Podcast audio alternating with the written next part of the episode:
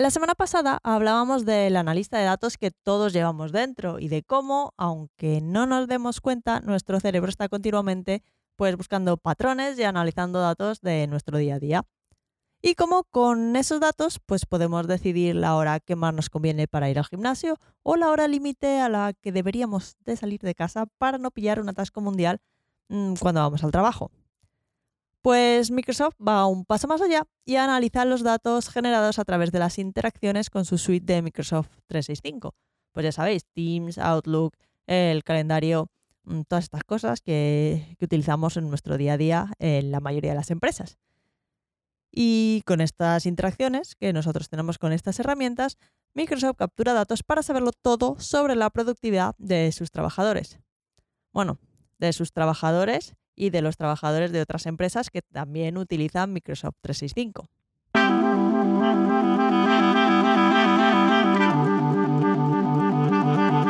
Un podcast ninja sobre Big Data, episodio 40. ¿Te espían mientras trabajas?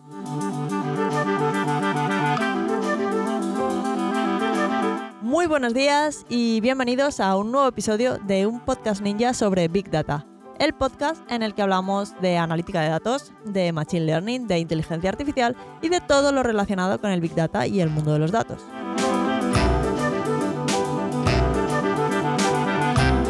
En este podcast hablamos de Big Data de manera normal, alejándonos de las ideas de inteligencia artificial de las películas y tratamos estos temas con los pies en la tierra y con sentido del humor. Además, si os interesa este mundillo y queréis profundizar un poco, podéis ir a datos.ninja y descargar el ebook La guía ninja del Big Data y la inteligencia artificial.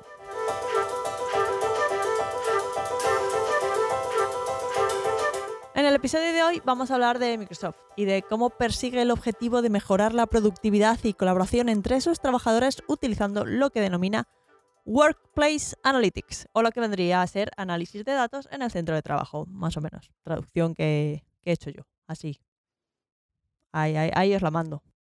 Todo comenzaba en 2015 cuando en Microsoft se vieron en la tesitura de tener que mover 1.200 empleados de 5 edificios y reubicarlos en solo 4 edificios.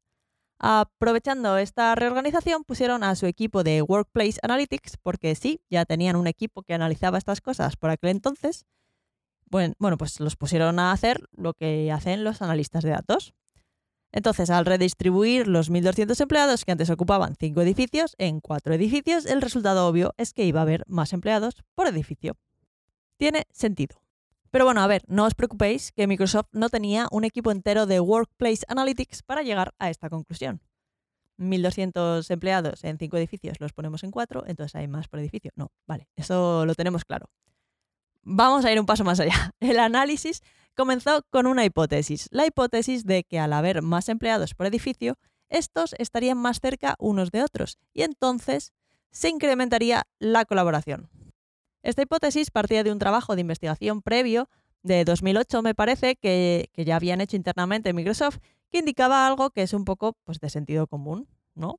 Decía, decía que es más probable que alguien colabore con otro alguien, con un compañero que se sienta cerca en la oficina, que con uno que se sienta lejos. Pero también llegaron a la conclusión de que empleados que trabajan en pisos diferentes ya están demasiado lejos. Tienen las mismas probabilidades de colaborar que los que están en edificios diferentes, incluso en ciudades distintas. O sea que para alguien que trabaja en una oficina, la gente que, está en otras plantas a las que no ve con normalidad es como, como si no estuvieran. Así de, vagos, así de vagos somos, que no nos movemos ni un piso. Vamos que cuanto más lejos está el compañero, pues en principio, y según el estudio este de 2008, menos probable es que nos entren ganas de ir a colaborar con él. Entonces, partiendo de estas hipótesis del estudio de 2008, recopilaron datos que se generaban al programa reuniones con el calendario de Microsoft de cada empleado. Y descubrieron que la gente, al estar más concentrada en el espacio, pues tardaba menos en llegar a la sala donde estaba programada la reunión de turno. Reportaron un ahorro de tiempo de desplazamiento desde su sitio a la sala de reuniones en cuestión de un 46%, lo que viene siendo que en vez de tardar un minuto y medio, pues tardaban un minuto en llegar. Que así visto, pues tampoco parece mucho. Pero también llegaron a la conclusión que si todos estos minutos de todas las reuniones que debe tener cada empleado de Microsoft a la semana, siendo 1.200 empleados los que habían movido de 5 edificios a 4 edificios, pues eran como unas 100 horas de trabajo semanales, que a su vez suponían unos 520.000 dólares al año. Pues así visto ya parece, parece más ahorro.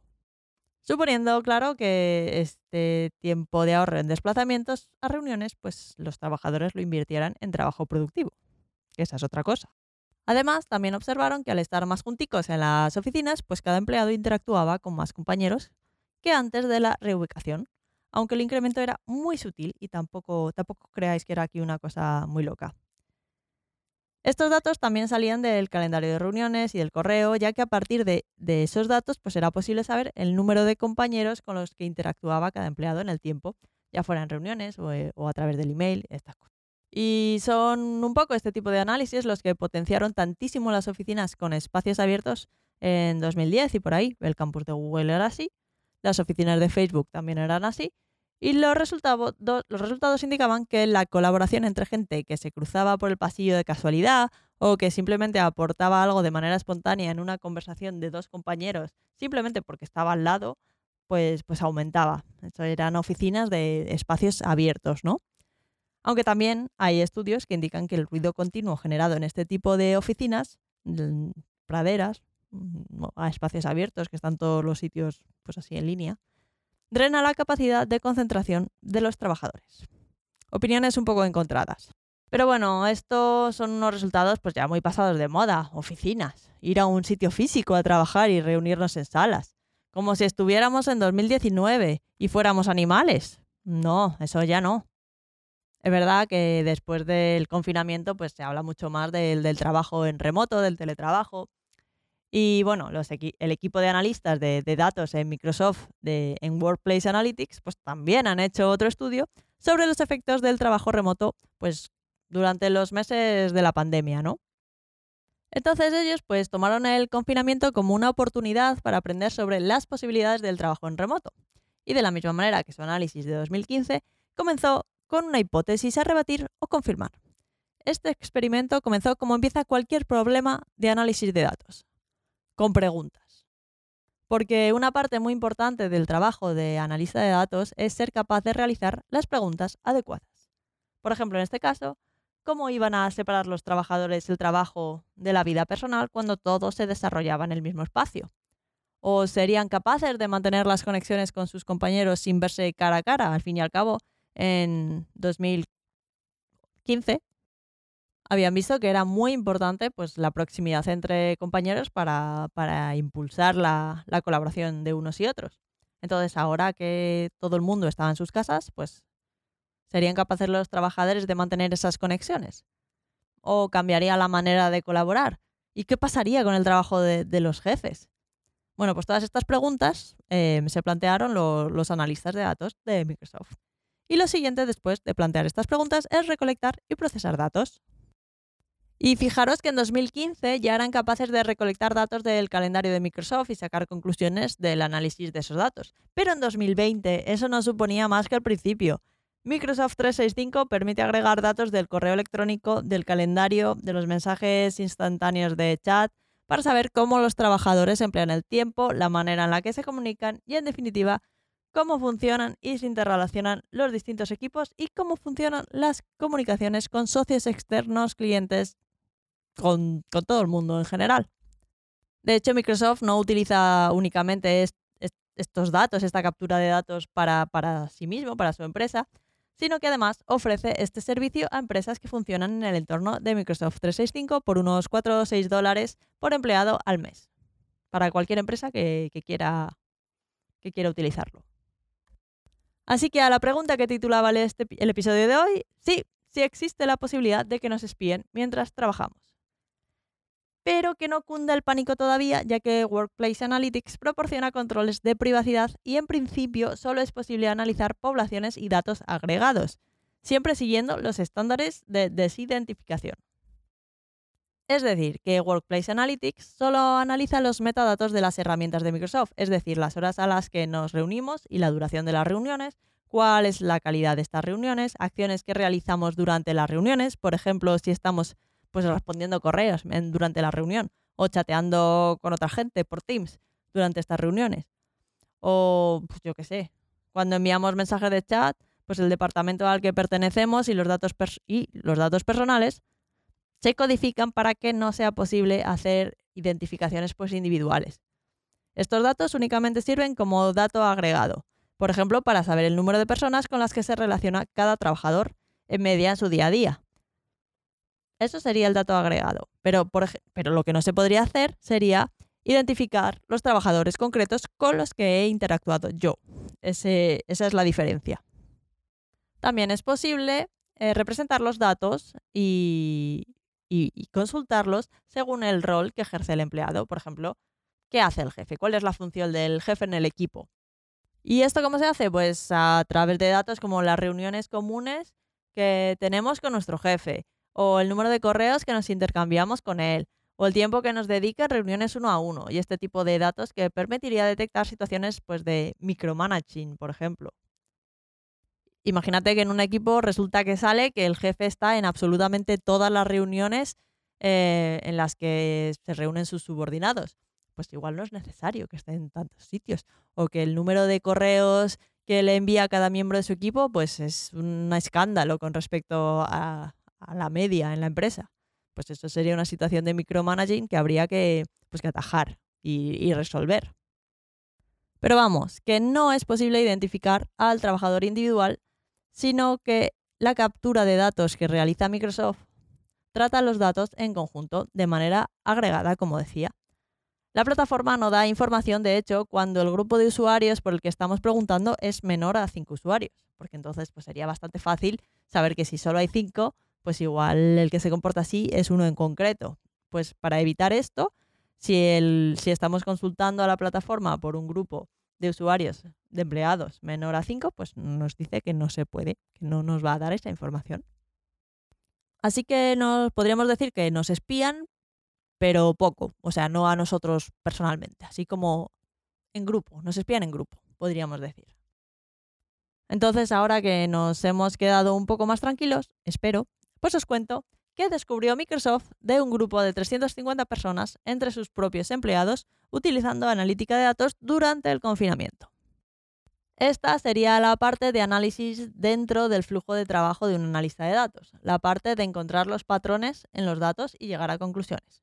Pues algunas de estas conclusiones fueron que la jornada laboral con teletrabajo tiende a estirarse, ya que la gente pues ocupa algún rato para acomodar alguna tarea personal, como sacar al perro o tender una lavadora, y entonces luego recupera ese tiempo antes o después de la jornada laboral oficial, como si dijéramos. Este es uno de los signos que demuestra cómo se difumina la frontera entre vida profesional y personal cuando todo sucede bajo el mismo techo, que era una de, las hipótesis.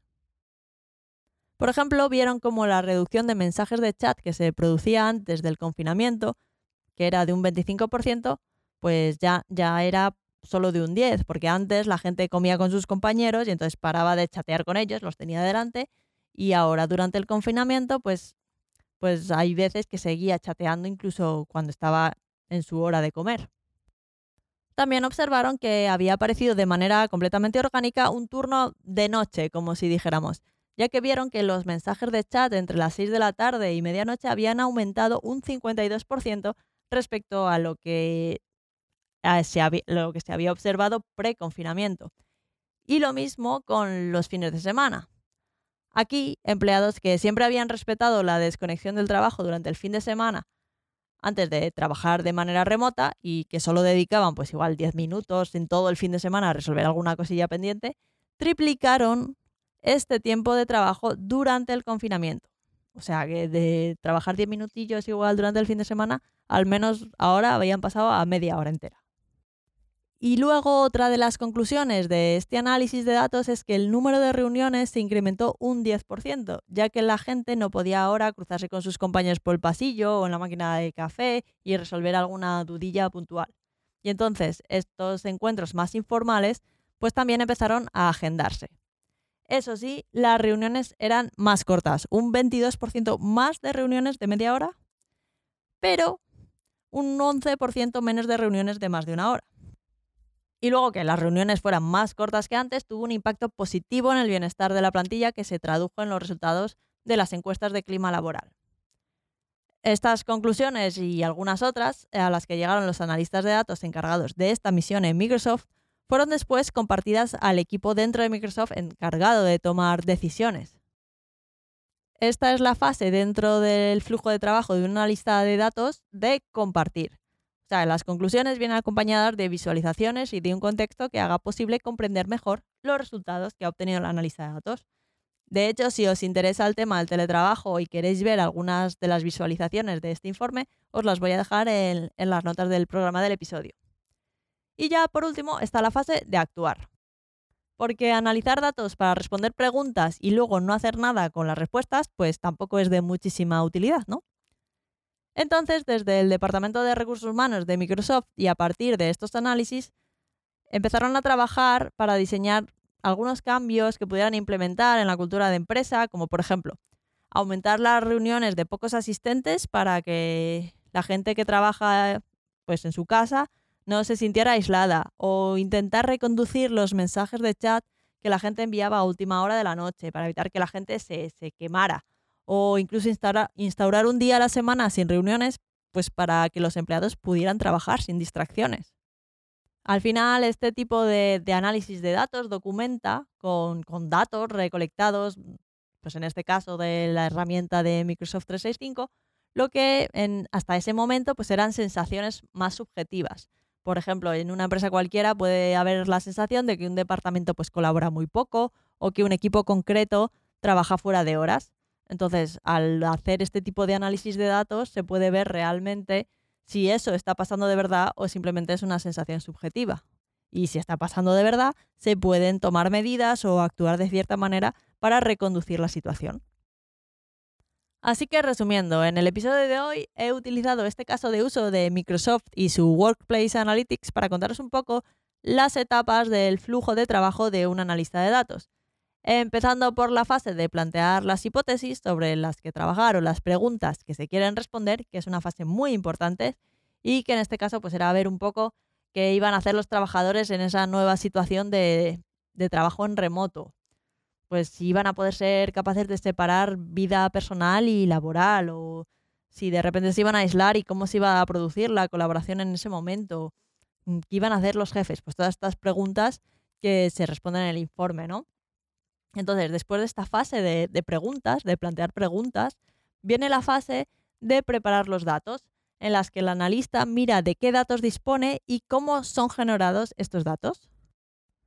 En el caso de Workplace Analytics de Microsoft que hemos visto hoy, pues estos datos se generan de manera automática a partir de las interacciones de los trabajadores con las herramientas de Microsoft 365.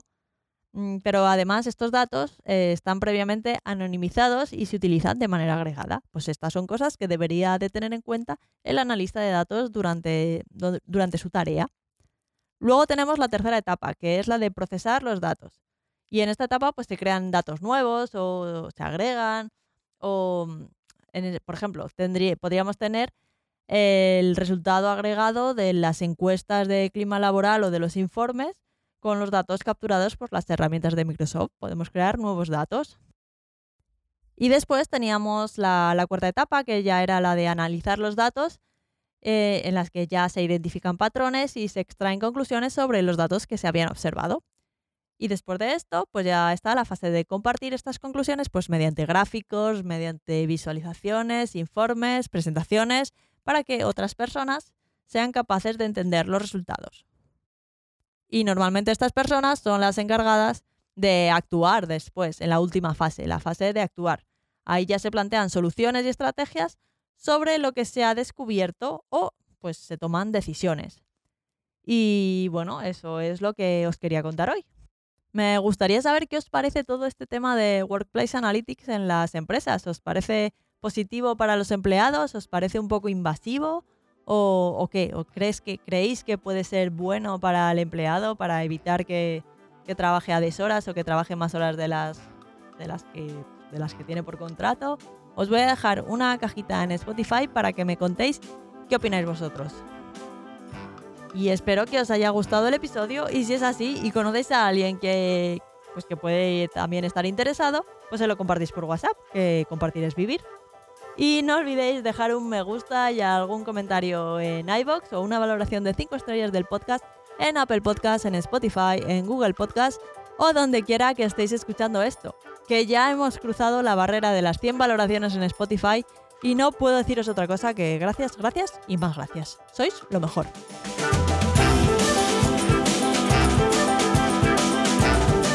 Y como siempre, si tenéis cualquier duda o pregunta, recordad que podéis contactar conmigo a través del formulario de contacto en la web datos.ninja barra contactar o en Twitter datos.ninja barra Twitter.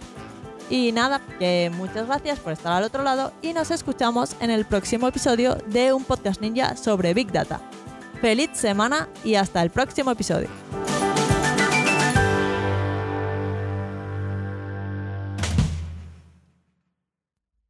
Bueno, ya me vais a perdonar el clickbait del título del episodio de hoy, pero es que no he podido resistirme.